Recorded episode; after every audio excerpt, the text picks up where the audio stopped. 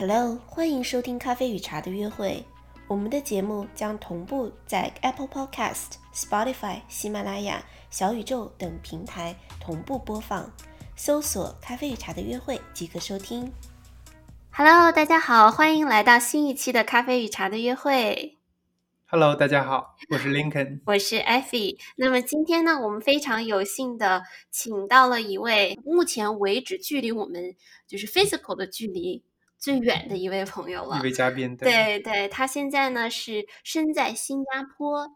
然后呢，呃，我们有隔着十三个小时的时差，然后还能够非常荣幸的和他进行对话，今天非常的激动哈，我请来了我的这个呃作为一名教练的这样的一个朋友，然后他呢叫做雨娟，然后我们呢应该是在一个微信的呃有关教育的群里面先认识的，然后我记得当时是看到雨娟 post 了一个她自己也有一个 podcast 的频道，叫做呃 Hear Yourself，然后当时我就呃非常的好奇，然后就去听了，然后听完之后就就哎呀就对他就是生出了一股这种崇敬之情吧，因为我自己也是想要从事教练这个行业蛮久的，然后好不容易碰到了一个身边有这样的一个行动力非常强的，也正在从事这个行业的朋友，所以今天非常有幸的请到他，然后来和我们一起分享一下他呃这个从事教练这个方向的这样的一条从业之路，然后也希望能够嗯给大家带来这个为什么我们呃会要去请到教练，然后包括像我这样子的，如果听众朋友里面也有想要成为教练的人，有哪一些的经验可以分享？那我们先来请雨娟介绍一下自己吧。好啊，Hello，大家好，Hello Effie，然后就我也特别开心吧，就是因为其实我像 Effie 刚刚提到，之前我不是也做了一段时间播客，然后但是最近呢稍微暂停了一段时间，所以其实非常想念录播客的感觉，然后刚刚还有一点小激动跟小紧张，就是可以，而且刚刚 Effie 提到我们隔的距离非常的远嘛，啊，然后我现在呢，呃，全职是在做一位教练，然后更具体来说呢，是专注在优势的这个领域了，因为我之前呃上过那个积极心理学的 master，然后自己呢会觉得说对优势这个领域非常的感兴趣，而且目前在教练过程中使用下来，也觉得是对大家帮助可能最大的一个部分吧。对，然后这基本上就是我现在呃的一个工作状态。然后除了这种一对一咨询之外呢，也会做一些活动啊、工作坊啊，然后非常也是非常喜欢播客这种形式，或者说未来也会出一些视频的形式，把很多我觉得有有帮助的内容直接就分享给更多的人听到。嗯其实刚刚在节目的开始，呃，忘了介绍，就是我个人其实也是雨娟的一名客户。然后我不仅参加过她的 one on one，就是这种比较传统的一对一的教练，然后我还参与了她当时是应该是有二十多期的关于这个呃优势的各个方面的一个工作坊。然后我觉得 Link 应该你也记得，就是每周那段时间，就是我工作有空的时候参与工作坊，然后每次参与之前我都是很激动的，因为非常喜欢雨娟创设的这个 space 这个空间，然后让很多嗯五湖四海的朋友之前不认识，然后通过了解就是对优势的这个好奇，然后通过对自己优势的这个分享和分析，然后我觉得那段时间嗯所有参与工作坊的人都这个有很多的这个收。然后我的第一个问题，其实我相信可能听众朋友一开始听啊、就是优势教练这样的一个名称，可能会有一些陌生，然后就想请雨娟大致的介绍一下什么是优势教练。嗯，好啊，呃，我感觉可能这个定义来说的话，可能我们要先讲这个教练吧。虽然我知道可能你的听众里面，大家可能大部分人对教练有一点理解，就他是一个专门的一个职业嘛，因为我们叫 coach，然后他可以是非常广，就是有的人在专注在可能人生再具体一点，可能自信方面、领导力方面，那有的人会做可能商业方面一点的，比如说给企业里面做教练这些方式。那教练其实核心就是我们大部分是做这样一对一的形式，然后。然后呢，是不是给你建议？所以我们不是 consultant，不是顾问形式的，更多的其实是一个陪伴跟探索的过程。然后通过一些我们的倾听啊，我们的提问，甚至说我们的一些直觉，我们听到了什么，没有听到什么，用这些比较呃这种 soft 一些的一些的技能吧，然后去帮助这个客户去发现他自己可能没有认识到的东西，或者说。当然他一般是带着问题来的，所以我们肯定是往他这个问题去解决这个问题方向去走，就是把大家往这个更积极的方向去带。对，所以这个就是呃，我其实做教练真正开始拿到认证，然后开始。做这件事情已经两年了吧，一八年底开始的，所以当时呢，可能最开始的时候是比较 general 的，就是很多 life coach 人生教练，大家一开始都是好像什么问题都能接，因为我们学的是一套这种软技能，那你不管。什么样的问题，其实我们都是可以帮到你的，只是说大家慢慢的在后期，你可能会发现说，可能这个就对新手 coach 比较有帮助，就是你是开始摸索到底什么样的领域，可能一个是你很擅长，你天然比较有这个热情去去往这个方向去帮助大家，还有就是你可能在做的过程中经验慢慢的可能更多，甚至可能也跟你的年龄啊、你的背景有关，那你吸引来的这个客户可能会逐渐出现，就是大家都是这个具体问题的解决。就比如说女性，或者甚至是几岁的多多少年龄的多大年龄的女性，然后面临什么样的问题，就具体到非常非常细节的地方。所以大家在后期都会有一个自己的呃一个教练领域吧。那我我的话就是目前管自己是叫优势教练嘛，那就是像前面提到，一个是我接触了积极心理学，然后非常的相信说，其实我们真的。过去太多的教育，从小到大，真的太多关注在我们的缺点跟呃，你不擅长什么，你应该补你的短板，然后你应该怎么样，你必须要跟别人一样，然后你看别人是怎么成功的，你也应该往这条路上去走。然后这种东西听多了之后，真的会给我们普遍一种，就是你当然会不自信，因为你会觉得，哎，其他人都做得很好，那我一定是要一直不断的去跟别人学，我要不断的走别人走过的路，然后就发现，可是，可是。这些路好像又不是那么好走，就是他们做的很轻松，我好像要花很多精力才能达到那个境界，所以就不断的有些怀疑呀，然后一些负面的反馈啊，就造成可能很多人就没有自信，或者是你觉得做的事情不是你热爱的，对，所以我接触到优势这个领域，就发现他就是在鼓励大家，你往你有热情的地方去做，有能量的地方去发挥，然后你天然其实每个人真的都是有一部分的优势，是你跟别人不一样的。那一旦你把这一套优势找出来之后，他们组合起来的这个能量是非常强大的。你可以在这些在你自己热爱的领域把这套优势发挥出来，然后就达到那种成功人士的一个状态。就我一直觉得，就每个人的成功路一定是不一样的。你不要去担心说，你看了这本书，你就要跟他一样走这条路去成功。如果你觉得很难走，那说明你可能没有他有的那些优势，那你去找你的那条路就好了。对，所以。呃，讲回来就是说，这个就是可能等一下我们还可以讲更多优势的这个定义吧。但是大概就是我发现这个我是非常认可的。然后我也是觉得，在我做 coaching 的过程中，帮助大家提升到自信，或者说我认可了呃，帮助对方看到说他身上的这些优势啊，看到他的闪光点，然后让他开始呃非常有。就是比如说眼睛很发亮的去告诉我说，哦，他想做这样的事情，然后他接下来就做成功了，这样的一个状态对我来说是非常有成就的吧。就是我会在这个过程中得到能量。那。就慢慢逐渐的，就今年吧，从年初开始，然后我专门去认证了一个这个 Strength Profile 的这个优势测评的他们的教练，所以就更专业的往这个方向走了。那因为我可以有这个背景之后，可以帮大家去解读嘛，所以就有一些专业的知识可以来支持我去更好的做这个领域方面的工作。嗯，对对对，非常感谢宇轩的这种介绍，因为其实对我来说，就是能感受到现在社会压力很大，大家都觉得哦有一个。成功的标杆，然后就照着这个路走。但其实，因为我是学经济学背景，经济学有就一个概念，就叫比较优势。你有什么样子资源禀赋，那你做什么样子的东西才能达到，比如整体社会福利的最大化？那我觉得可能这个优势教练也是要帮助每一个人找到自己的优势，然后找到自己最容易成功或者更有动力成更有更有动力这个去钻研的这种领域。那其实因为您和这个阿飞其实。都做过这个优势教练，至少走过这个流程。因为我其实相对还还是一个门外汉，那我其实对整个流程呢还是并不是特别了解。那您能不能大概有是几步这种流程，我们需要去做呢？这个其实还是呃，就是可能真的对大部分人来说会是一个很好的，我给一个可能 big picture 大方向上的一个东西吧。其实因为刚刚提到，就是我又可以，就是我们一般是做这种。如果我们说 coaching 的话，其实它这个 session，呃，可以是关于任何任何话题的。所以呢，呃，那我现在就是咱们光讲这个优势教练，对吧？那这样的话，一般我还是会先跟大家做一个，我我会叫比如说 discovery call，就是说，因为我相信大家可能对这个东西比较陌生，然后你只是有兴趣，你可能读到了什么东西，觉得自己是不是可以用到，那你又不太确定，所以呢，我一般会给大家做一个免费的半个小时的一个电话。一个聊天。那在这个过程中，首先一个是去了解一下你为什么对这个东西产生了兴趣，可能你是带着问题来的，或者你就是单纯的好奇想了解自己。那了解了一下你的这个目标之后呢，然后我会跟你介绍一下，就是如果。比如说，如果你是对优势有兴趣，我会给你介绍我为什么选择用这个呃 Strength Profile，因为市市面上其实有很多其他的都不错的这种优势测评，那为什么我用的这个，然后它的好处在哪里？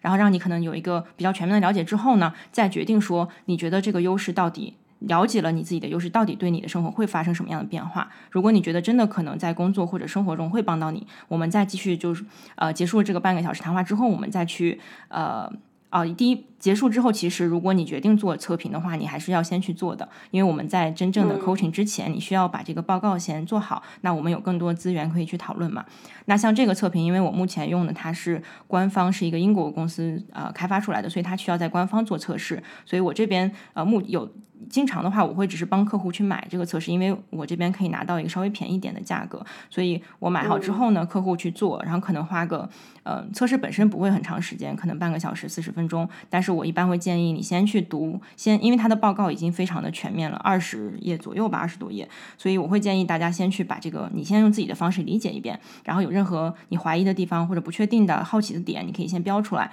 那这样我们再等一下后续做解读跟 coaching 的时候会更有。呃，更高效一点，对，然后我们再约这个一对一的时间。那一对一呢，就是会分前面解读的部分，跟我们真正单纯用 coaching 来把这个优势用到你自己想要达到这个目标上面，这两个部分为主。对，然后基本上这一个 session 做完呢，就呃，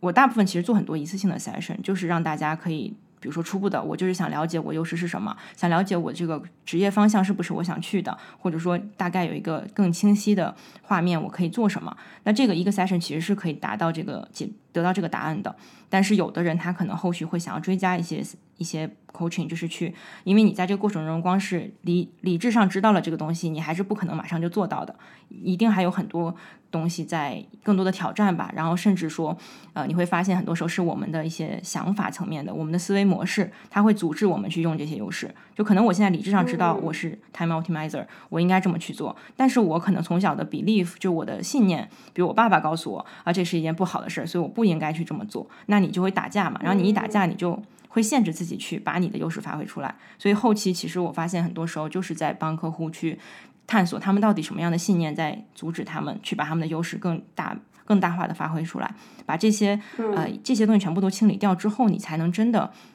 运用好这些你所看到的这些优势，你身上的这些。对，所以其实听起来它。呃，这个优势教练或者说他整个的这个流程的独特性就在于，它不只是就是你上来以后问一下你有什么问题啊，然后我们来一起聊一下。它其实前期是依附于一个优势的这样的一个测评，呃，然后呢有了这个测评的这样的一个结果之后，然后每个人其实是能很清晰的看到你的优势或者待开发的优势，包括你的劣势在里面，然后会呃进行这样的一个非常，我个人认为是一个比较 productive 的一个 conversation，嗯，然后。其实也也给大家一个比较直观的认知吧。我这里呢也把我自己的这个 strength profile，就是这个优势测评拿了出来。然后我记得当时我跟雨娟也根据我的这个测评也进行了一个呃一对一的这样的一个 coaching session。然后我我我在这里就是也用自己的这样的一个例子，然后可能能更进一步直观的让大家理解到这个优势测评呃或者说优势的这个教练的这个过程。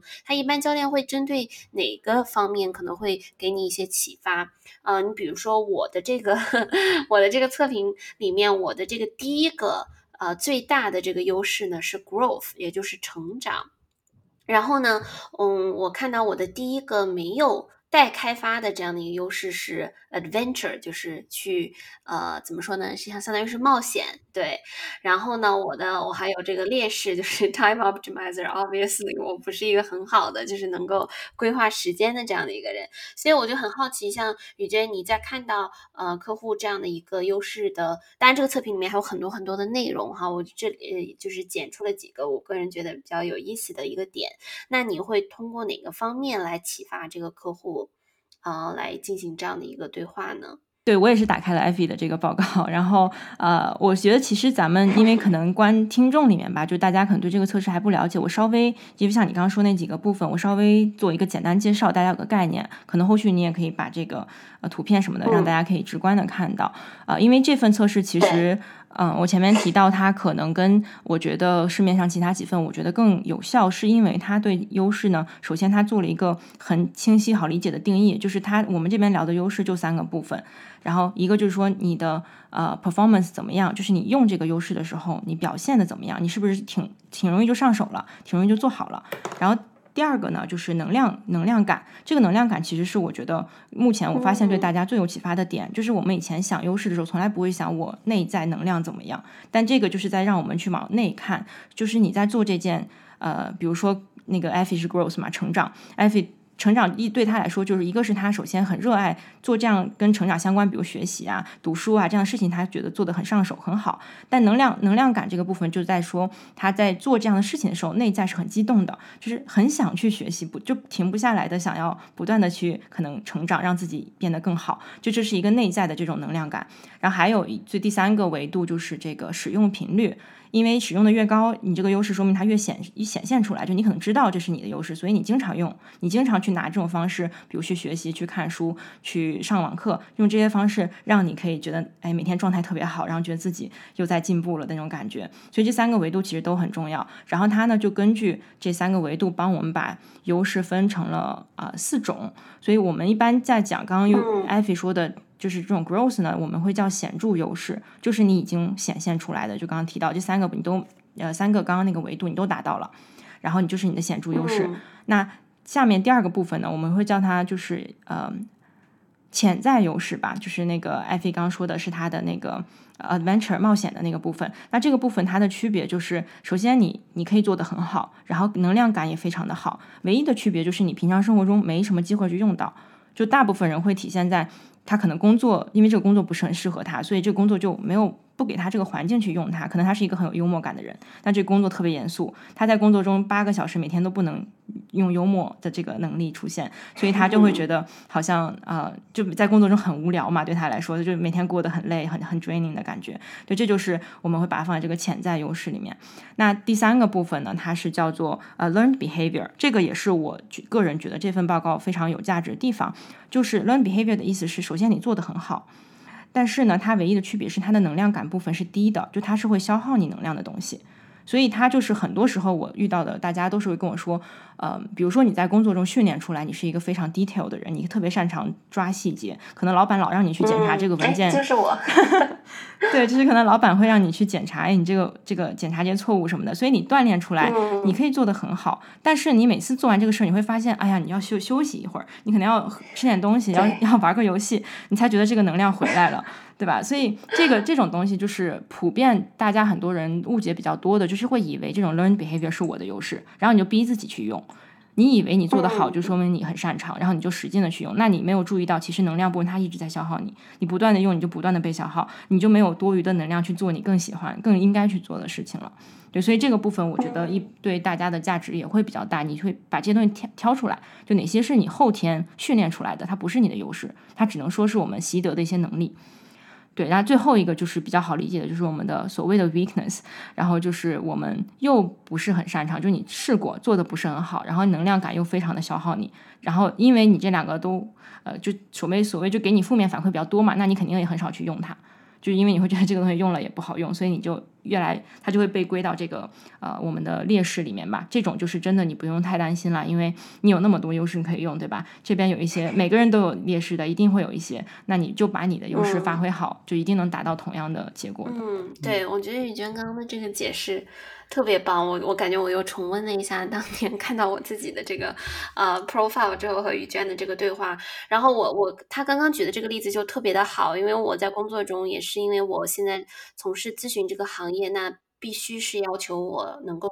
就是 adaptable 是我的第一个 learned behavior，也就是我是被训练出来的。然后包括这个很专注细节啊，这些种种方面，确实都是在工作中专门训练的。嗯，那我呃可不可以这样说，就是说我在跟你的对话过程中，那我慢慢的去看我怎么来用我的显著的优势，比如说成长是我的第一显著优势，然后利用成长呢，然后来帮助我在工作中。更多的，比如说，我看我下次在检查这个文件的时候，我可能不是想的是啊，我又要用我的这个 detail，或者说我要去关注那些细节，而是更多的是，哎，让我做这件事情本身，我可以学到什么，然后这样子可以来找回自己的能量，可以这样去去理解。嗯，是的，是的，对，就是刚刚其实我只是把这几个部分过了一遍之后，其实就是艾菲说的，我们怎么去用这个报道。报告呢，就是你现在了解了嘛，各个部分是什么？那对于显著优势，我们就是像艾菲讲的，就是推荐大量的去用，因为它本来就是你的优势嘛。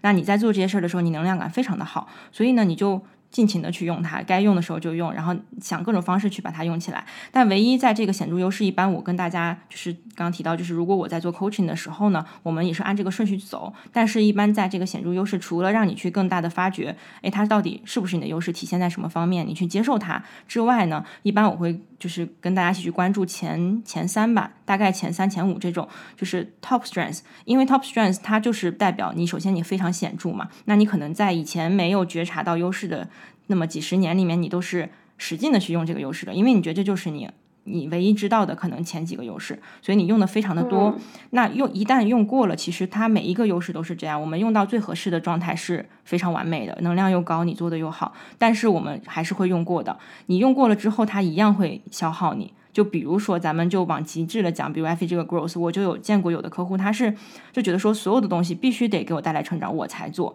如果他不给我成长，我就不做，或者说我就难受，我就在那边纠结，为什么这个事儿我做了没有那么大的价值？那这样你看他那个负面的反应又上来了之后，他反而对你没有好处嘛？你明明做好了这么好的事情，你还要自责自己，你还要有这些负面情绪，甚至你还会产生一些行为方面的，对吧？对自己不太有伤害的事情，那这个就是代表信号，就是说他可能用。过了，我们现在唯一要做就是，因为为什么？就是说你你有这么多优势，比如 iFi 这个也有，嗯，加上潜在可能十几、二十、二十多个优势嘛。那这么多优势，其实如果我们最完美的情况就是让。呃，所有的优势都有它自己的位置，然后他们都有自己的小组合，在任何的场景下，它可以发挥出来它最大的价值。就是我们可以灵活的，就我一直觉得，就像你有一个工具包，里面有二十多个工具，那这些工具在任何场景下，它都可以组合一下，帮你解决现在这个问题。组合，嗯嗯，对。但是如果说你你以为你只有两个工具，那你什么事儿都用这两个工具，你就会发现有的时候不顺手，或者是你用太多这工具就钝了，对吧？或者这工具坏了，那那就不好用了。对，所以其实当你的 top strength 太 overuse 的时候，一般我们就建议，那就往下。看，看看你的下面一些的优势，特别是你的潜在优势，那些用的少的，能不能在这时候发挥出它的呃它的潜能，帮助你协助这些 top strengths，然后你可以就整个状态会调整的更好。嗯，哎，那宇轩，我有一个问题，那就是因为你刚才说了，我们可以通过这个报告来发掘自己的，充分利用自己的，比如说。这个很强的优势，然后也能也也能意识到自己的潜在优势，尽量去利用。那我就有一个问题，那就是我们怎样把这个报告和我们的这种职业选择，或者是工作的这种职场上的职位的设置来进行搭配？那比如说我的我的问题就是，假如说就是 weakness，那我们尽量说哦，如果这个这个这个技能我不擅长，那尽量由我们的 team teammates，就是我们的同事来帮我做这块儿。那假如说呢，就是。Learning behavior 就是这是我们习得的，但是并不能带给我们能量，是不是？我们尽量也是让下属然后去做这些事情，然后我们最后把把关就行。我觉得你安排的很好，不过我们来听一下专业的教练怎么讲。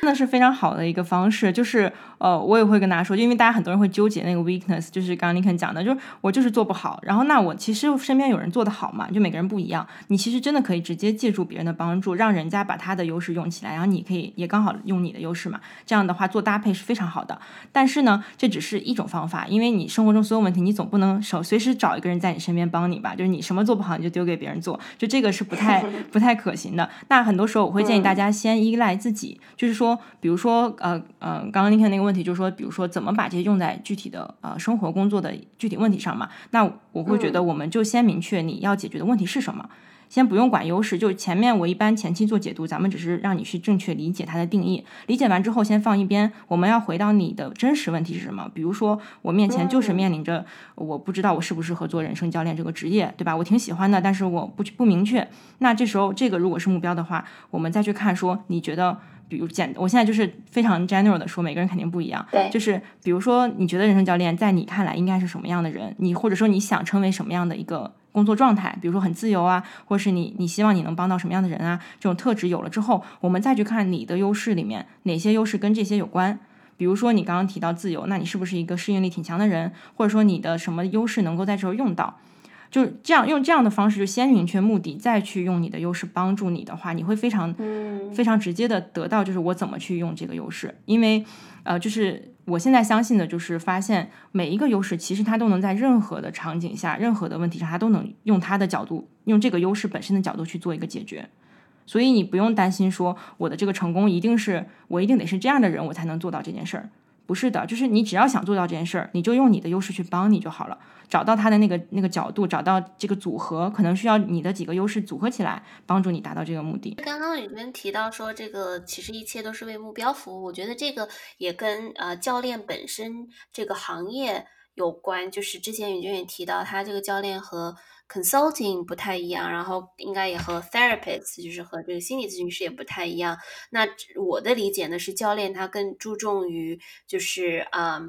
就是现在你知道了有这样的一个问题，然后我们来帮助你去弥合这样子你你理想的状态和你现在状态的这个 gap，这中间的这个差距，然后帮助你去解决一个问题，相当于是这样。versus 那如果是 consultant 的话，那可能大家你的客户是期待你已经有给他有好的解决方案了，然后心理咨询师呢，可能就是说我们来剖析一下你为什么会有你现在这样的问题，然后可能会借助你童年的一些体验啊各个方面。那我。不知道宇娟，你你是否同意这样的一个划分，以及包括你你在就是呃接待客户的过程中，我不知道大家会不会对教练的这样的一个行业有有没有呃偏见也好，或者说打有各自的这种疑问。嗯，对，这个其实是特别，我也是特别希望可以聊到的问题，因为我觉得这个很重要，就是大家可以去明确知道，呃，什么时候可以去找什么样专业人士去帮助，因为大家的呃领域其实这刚刚你提到这三个领域，至少它是肯定不是没有太多重叠的，所以我会希望大家明确知道之后，你就在你需要的时候去找这个很专业能够帮到你的人去去帮助就好了。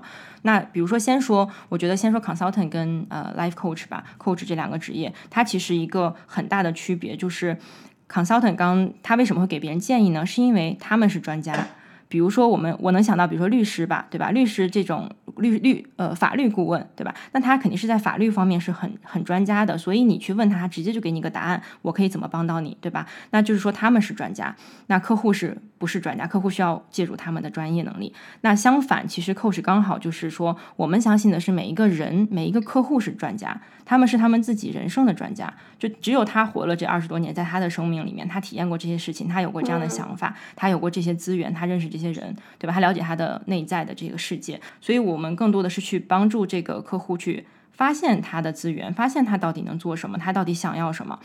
把这些他内心的这些答案帮他。啊，就是让这些东西浮现吧，相当于就是我们知道这个潜力都在，这些资源都在，你是个专家，我怎么样用很好的方式让这些东西自然的发挥出来，让你自己本身的这些能力显现出来，所以我们做的是这样的一个辅助的工作，然后当然后期比如说，嗯。就是我觉得 coach 就前面这个区分很大，后面的话也是可以啊，比如说给你更大的动力，对吧？你在这方面如果缺少动力，那我们也可以去设计一些呃设设计一些行动计划，然后去帮你达到等等，它都是可以做到的。所以这是这两个的主要区别。那其实 coach 跟嗯 counselor 或者是 therapist。它它的本质区别，刚刚你提到那个也是一点吧，就是 counselor 更偏向去关注过去的事情，已经发生过的，然后咱们去理解它，当然也是要解决它的，啊，但是 coach 会稍微更加的 future，就是导向未来导向、解决问题导向、目标导向这些方面。但是我个人的感觉，他们的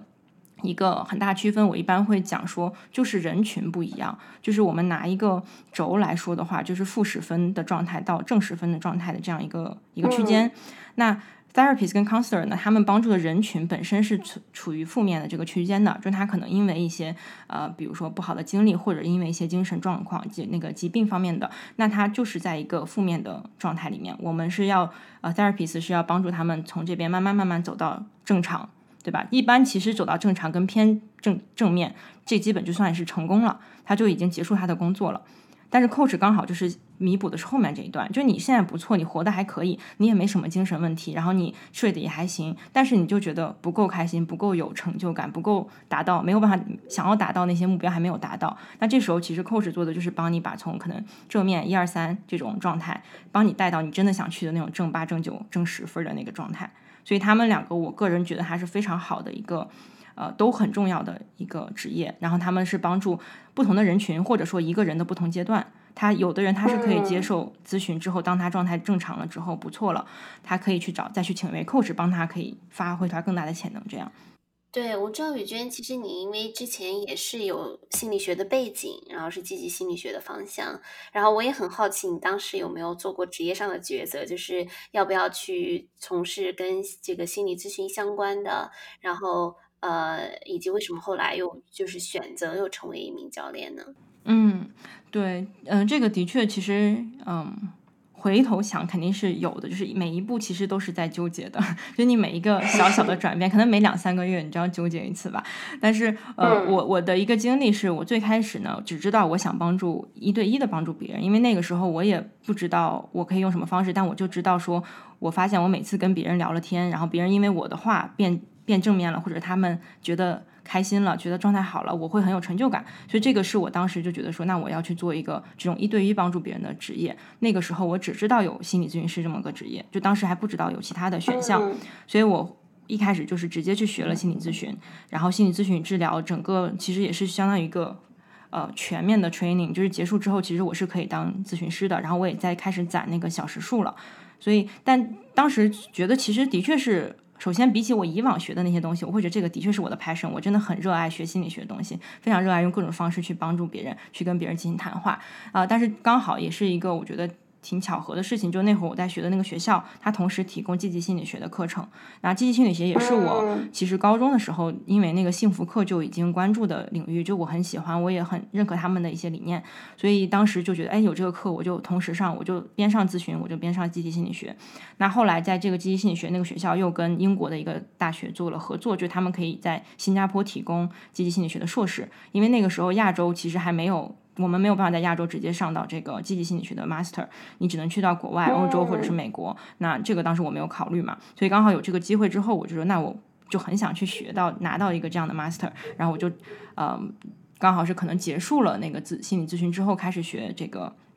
积极心理学的呃那个研究生啊。然后但学的过程中，当时有一个 module 就是有一门课就是叫做积极心理学 coaching。Policy Psychology Coaching，然后那个课上面呢，一个是因为那个老师，一个是因为这个职业吧，就当时真的是让我忽然发现，原来除了一对一的帮助，还可以是这样的，就我们还可以除了帮助人家解决很负面的问题，我们还可以帮助别人很正面的去往往前走的感觉。那经历过那个之后，我心里面其实就。这个就是回到能量，我现在特别相信这个，你就往内去感受就好了，你会知道哪个事情你做起来能量感更高。那这个我当时对比完之后就觉得，哎，这个是我更有热情的领域，特别是当时又做了一些 coaching 的小小的练习之后，当我再回去做那个，因为我当时还在小时数的积累嘛，回去做咨询的时候，我忽然发现就是。心里开始不淡定了，就以前可以很很淡定的做咨询，那但是你接触了这个积极的，我可能更天然更擅长的东西之后，再回去，我首先一个是我可能会觉得这个过程有点慢，就是我是因为我其实分享我的那个 top strength 是 time optimizer，就是时间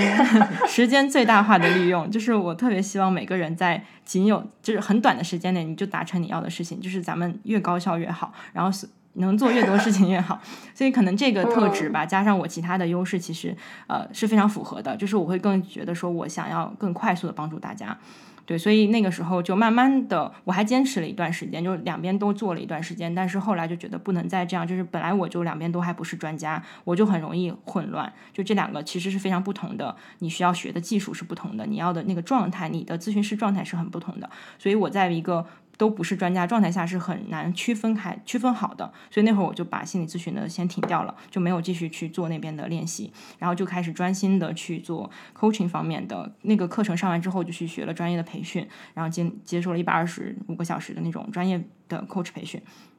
对，然后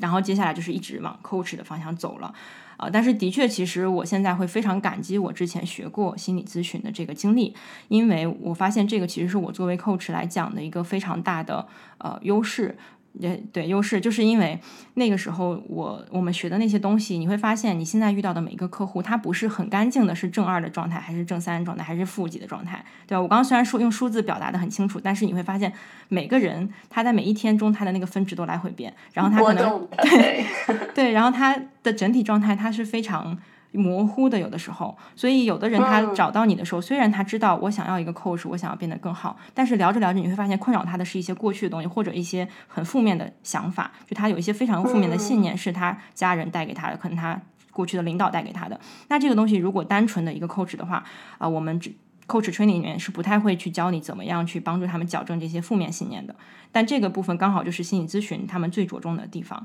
所以我当时我到现在其实。呃，因为已经做了两年 coach 了嘛，所以我发现我开始一直在不断的融合，就是之前学咨询的一些经历。就是当我在 coach 过程中，会经常性的，尤其是即使是优势，刚刚其实跟你们提到那个信念，就是因为大家都有这样的负面的想法，那我就会用比如 CBT，就是比较偏认知行为疗法那个领域的一个一些技巧或者是一些方式，去跟大家去聊，去挑，去呃明确你的想法是什么呀，然后去挑战，去 challenge，去帮你矫正这些想法，去。慢慢的往把这个东西矫正完之后，我们其实才能够往正向的方向走得更快。就你有东西就在拽着你、拖着你的时候，你是走不快的，就是很艰难的在移动。但你一旦把这些东西 clear 掉了，你往前走那个速度是很快的。所以我现在就觉得这个是一个特别对我来说，我现在用起来是非常有帮助的吧。就是我把这两个慢慢的就融合在一起的话，对啊，非常感谢雨轩这个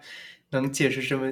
解释清楚这个 coach，然后和对我 counselor，对我听的时候，我也觉得哇，这个真的不愧是做教练，就是你你在解释的这个过程中，我觉得特别的清晰。对，尤其还是分享你如为什么要成为这个一个优势教练这种心路历程，因为其实我也是当时很喜欢那个哈佛的那个幸福课，然后我也想，可能很多人对这个其实都是感兴趣。然后我其实我就有一个问题很好奇，就是我想知道现在比如说。这个找这种优势教练咨询的这种客户，大概是一些什么样子的群体呢？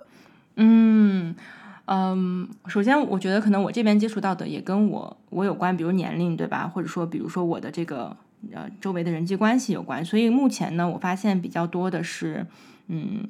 二十多岁到三十五六三十五岁左右吧。当然我也有有就是有那种很年纪很大五六十岁的客户，也有那种十几岁的客户都有，但是。中间的比较多的可能是这种工作了一段时间，因为我觉得这个其实是非常好理解的。就首先，本来 coach 这个它不它的收费其实对于普通人来说是有一点点高的，但是它它的高是因为它能够，比如说你花几个 session 的时间就解决你人生中非常纠结的事情，对吧？然后你或者说你很短的时间就呃就 move on 了，你就可以做到你非常。比如换到你心仪的工作，或者是你做到你特别想达到目标，所以它的价值的确是在这里。但是呢，对于可能刚入职或者说大学生、高中生来说，他会觉得啊，我一次性要花这么几百块钱，好像是有点多的。所以我觉得就是为什么现在呃我的客户都是那种工作了几年。的会比较多，因为他已经有积蓄了。他以前可能很早，但这些人他们都有跟我说过，他可能很早就开始纠结这个事儿，从可能高中、大学就一直觉得自己没有找到自己想要什么，觉得自己做的事情都不是自己热爱的。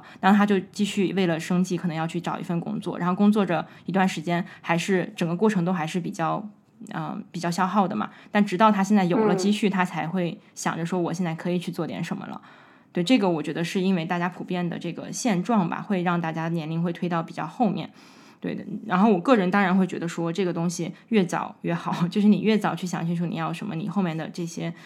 就是你的人生会更长嘛，你会多很多年的时间去做你非常热爱的事情。对，我觉得我我听下来，就是我感觉，因为我我也是差不多是在。就是袁刚说的这个年龄段的时候，开始考虑要不要请一个是专业的教练呢，还是说去呃找一个咨询师？然后其实我都尝试过，然后后面我就发现，其实有的时候两者可以结合。然后像雨娟这样，既有心理学背景，然后又呃在教练这个方向呃有这个很多小时的这种积累的话，我觉得其实是。可就相当于是你有一个特殊的技能树。对呀，相当 对于中西医结合，两效。对，对，呃，那就我我也很好奇，就是宇娟，你现在呃，就是从事教练这个过程中，因为我平时呃在跟一些朋友聊的时候，我发现就是大家对这个教练呢，其实还是有一种觉得是飘在天上这种比较虚的这种感觉。然后我甚至听到有同有有朋友说，哇，那是不是就是人生导师啊？或者说，哎，这听起来有点玄学，好像没有 那种大家平时所理解的这种啊，你你有一个，比如说去找一个 consultant，他给你一套方案，然后你就按照这个方案执行就好了。那对于这样子，我不知道你有没有碰到过这样子的一个挑战？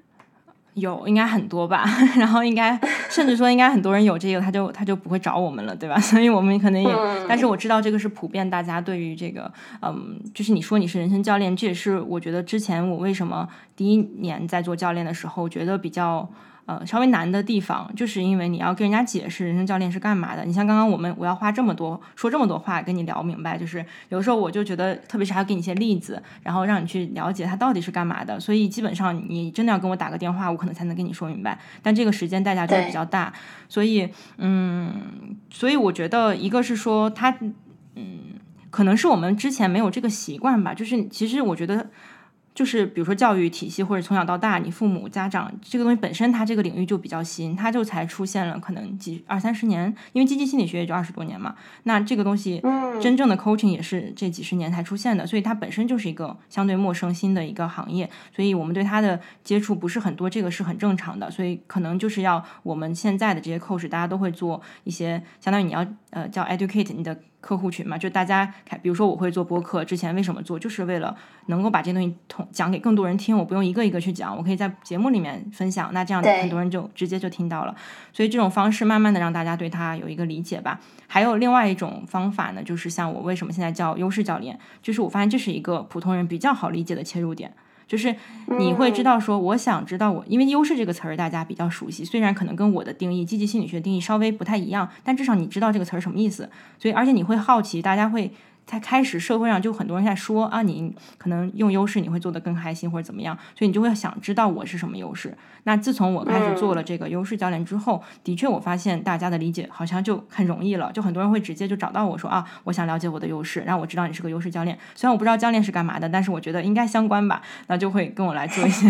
咨询。所以我觉得这是一个很好的、好理解的切入点。那也是对所有其他 coach 来说，不是说你一定要走优势这条路，因为我知道很多教练他们都会把自己的定义越来越好理解，比如。呃，比如说做冥想的，甚至就他们有一些人是专业比较擅长冥想啊，或者是这种正念方面的东西，他就可以教自己正念正念教练。那这些对正念有兴趣的人，他就会找到这些人去更进一步的发现啊，原来教练这个方式也可以帮到我。对，所以你可以给自己任何你自己擅长的领域，然后去把它更细化一点，然后帮助大家去理解你是在做什么的。哇哦，太棒了！对我其实刚刚也一直想问的一个问题，就是很多时候大家一听到教练，可能第一个想到是体育教练，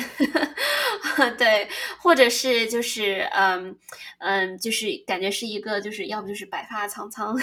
的老人智者，人生导师，对对对，就是人生导师。呃，但是刚刚听雨娟这样子分享呢，我觉得可能大家也不要太狭隘的把教练的这个行业去定性为你你之前固有的这个印象。我觉得至少我接触。到的包括像 business coach，就是专门帮助你去解决商业方面的问题，甚至是 career coach，大家也都听过，就是嗯，帮你去看这个简历啊，帮你去这个呃设呃，就是共同设计你的这个职业发展职业发展方方向，对对对，然后包括还有嗯。我听过很多很多种各种类型的，包括这种情侣之间怎么沟通，然后包括给这个 startup 这些 founder。然后做这种演讲的这种 coaching，所以我觉得大家也可以就是根据自己的这个现实的需要，然后去呃找到自己更心仪的 coach。而且我不知道雨娟会不会同意，就是说其实 coaching 也是要看这个气场或者说 chemistry 的，对吧？就是也不是说好像每一个人呃客户来了以后。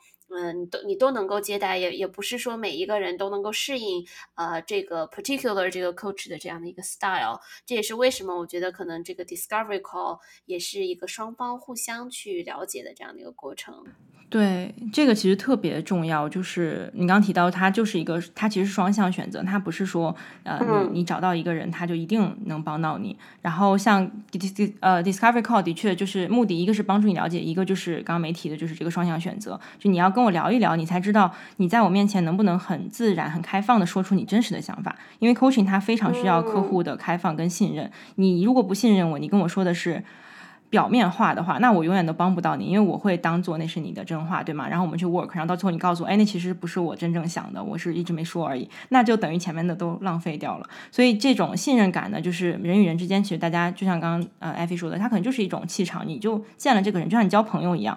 对吧？有的朋友你就是一见就觉得，哎，我想跟你成为朋友，我跟你在一起很开心。那有的人你见到就是会心里有一些反应，你就不是很想跟他说很多话。那这个东西，一个是大家可能初步通过这个 coach 他呃已经放出来的信息，比如说播客呀，或者他的一些简介呀，你先去做一个筛选，看一下，哎，你对谁的感觉比较好，但是不要太苛刻，就是你不要给自己先定我要选多大的，在哪个国家的，长什么样的。这个的话，其实它就是你的偏你的偏见了，对吧？你把你的这个偏见带进来了，更多就是你先大概了解之后，如果你有一点点觉得，哎，想去跟他聊一聊，你就去跟着 coach 真正的去聊。然后，如果我我也会很常建议大家，就是千万不要因为一个 coach 你聊得不开心，你就觉得这个 coach 界是没有希望的，就是大家都帮不到你，就 肯定不会是这样的。就是只是你跟这个人不契合，或者这个人的方式，就像刚刚我提到，我也有我擅长的领域，那我不擅长，比如说呃。就是每一个 coach，我们本身在 coach 你学的时候，它就分流派了。就每个流派它的核心或者它用的，我们背后的信念都是不一样的。